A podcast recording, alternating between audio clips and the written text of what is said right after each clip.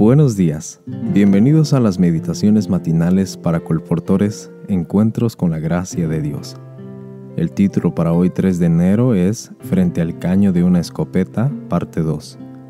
El texto se encuentra en Proverbios 2.8 en la nueva versión internacional. Él cuida el sendero de los justos y protege el camino de sus fieles. Por algunos segundos no noté quién estaba detrás de la puerta.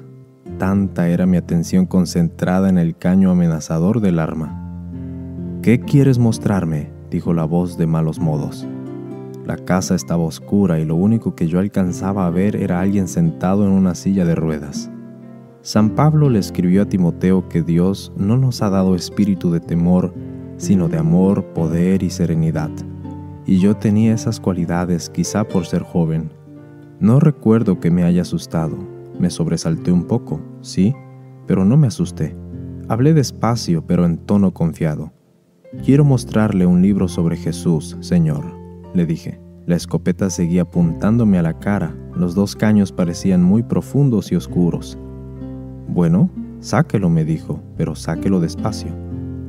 Saqué de mi bolso el camino a Cristo, que tenía una figura de Jesús sonriente en la tapa y se lo mostré.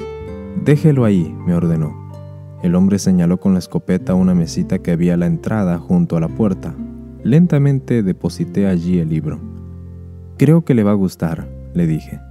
No le pedí una donación, sino simplemente se lo dejé. Me di vuelta y me fui. Después de terminar de colportar en ese barrio, pasé por la oficina inmobiliaria donde tres señoritas me trataron muy amablemente. Les conté mi experiencia con el hombre de la escopeta. Cuando empecé a describirlo, inmediatamente se dieron cuenta de quién se trataba.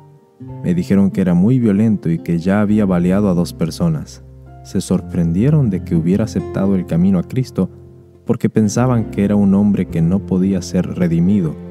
Le vendí a cada una un libro y me despedí. Diez años después pasé por la misma ciudad. Me detuve a ver al hombre de la escopeta, pero no lo encontré. En la oficina me dijeron que había muerto hacía dos años. Entonces una empleada me dijo, empecé a trabajar aquí hace tres años. Todos me decían que ese hombre era un demonio que nunca salía de su departamento y que baleaba a la gente. Se había hecho notorio.